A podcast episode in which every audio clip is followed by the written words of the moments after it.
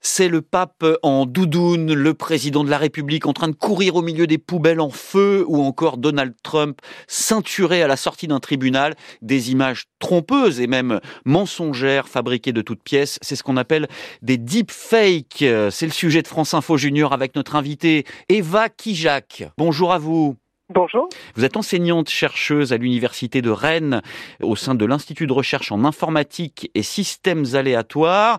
Et pour vous questionner, les élèves du collège Pierre Blanqui à Villeneuve-de-Marsan dans les Landes. Esteban pour la première question. Que sont les deepfakes? Alors, Jacques? ce terme, en fait, de deepfake, ça désigne des contenus qui peuvent être euh, visuels, donc des vidéos, audio ou même des textes, et qui ont été euh, modifiés ou générés en utilisant de l'intelligence artificielle. Donc le terme fake dans deepfake, ça vient de contenu faux, et le terme deep, c'est celui qui fait référence à une technologie d'intelligence artificielle particulière.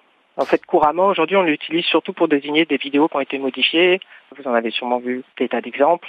En remplaçant un visage par un autre sur une vidéo existante, ou en modifiant l'expression du visage, ou même, plus récemment, pour des vidéos qui ont été entièrement générées. Hmm, des modifications en profondeur. Donc, euh, question suivante, Célia.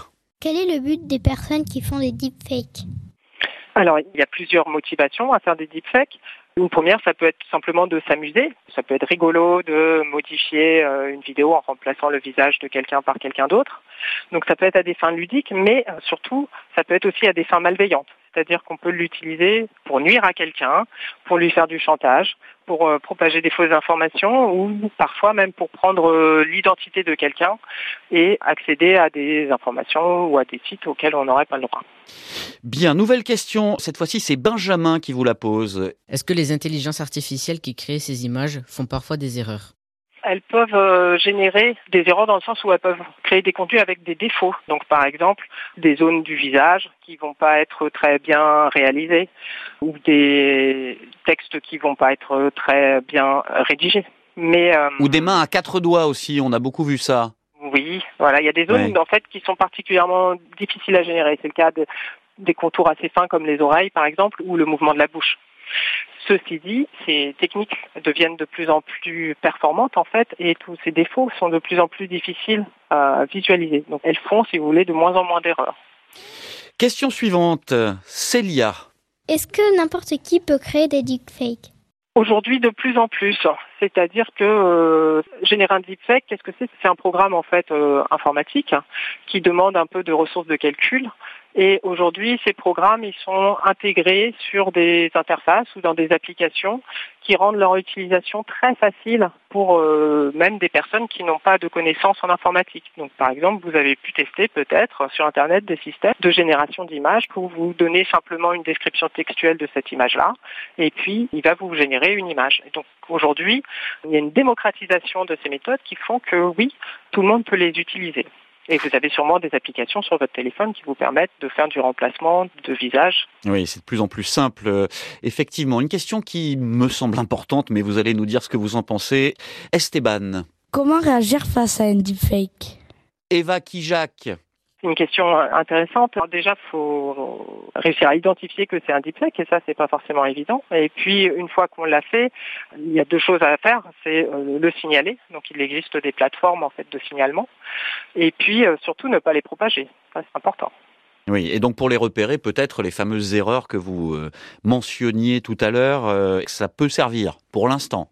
Alors ça peut servir, mais de moins en moins, et d'autant plus que euh, sur des vidéos qui sont de basse qualité, qui ont été euh, compressées par exemple pour circuler sur les réseaux sociaux, sur Internet, comme la qualité de la vidéo n'est pas bonne, en fait, ces défauts-là sont très peu visibles. Donc la détection visuelle, ça s'avère, il faut le dire, de plus en plus compliqué. Question maintenant sur l'origine des deepfakes avec Célia à nouveau. Peut-on remonter à la source des deepfakes? Eva Kijak en tant qu'utilisateur, c'est pas forcément simple parce que euh, ce que tu peux faire, c'est euh, regarder déjà par quel biais tu as euh, obtenu cette vidéo-là. Est-ce que c'est par les réseaux sociaux, par exemple, qui typiquement sont très peu fiables et sont des vecteurs de diffusion. Et à ce moment-là, en faisant des recherches, tu peux essayer de trouver quelle est la première personne qui a posté cette vidéo-là. Donc tu peux avoir des informations sur le compte qui a été utilisé. Après, pour savoir qui est vraiment la personne derrière ce compte-là. Toi, tu n'as pas d'outils pour le faire ça va être euh, des cybercriminalistes, la police qui va pouvoir en fait faire des investigations sur des adresses IP, etc. pour euh, réussir à trouver euh, la personne qui se cache derrière ce compte. Allez, on revient à la fabrication des deepfakes avec une question d'Esteban.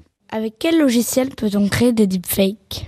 Il existe plusieurs euh, logiciels possibles parce que aussi il existe plusieurs types de deepfakes possibles. Comme je l'ai dit, on peut vouloir générer du texte ou modifier du texte ou modifier une vidéo existante ou créer une vidéo de toute pièce. On peut vouloir juste modifier un visage, etc. Et donc il y a autant d'outils que de façons de créer des deepfakes différents.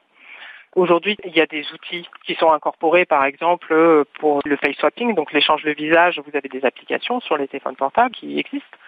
Et puis, si on est un petit peu plus expert en informatique, il y a plein de programmes qui sont en libre accès et qu'on peut faire tourner sur son ordinateur pour euh, générer des contenus ou les modifier. Oui, là aussi de plus en plus d'outils. Euh, en effet, notre dernière question, Célia vous la pose.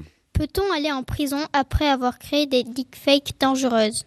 Alors moi, je ne suis pas spécialiste des lois, mais si tu as fait un deepfake qui nuit à quelqu'un ou qui a été utilisé à des fins malveillantes, oui, forcément, euh, il y a des sanctions pénales. Et en Europe, on a plein de lois autour de ça qui amènent à payer des amendes et à aller en prison selon la gravité du fait. Voilà, tout sur les deepfakes ou presque dans France Info Junior. Merci beaucoup Eva Kijak, enseignante chercheuse à l'université de Rennes, précisément à l'Institut de recherche en informatique et systèmes aléatoires. Vous répondiez aux élèves du collège Pierre Blanqui à Villeneuve-de-Marsan dans les Landes. France Info Junior, préparé par Estelle Faure et Marie Mougin à réécouter sur franceinfo.fr et l'appli Radio France.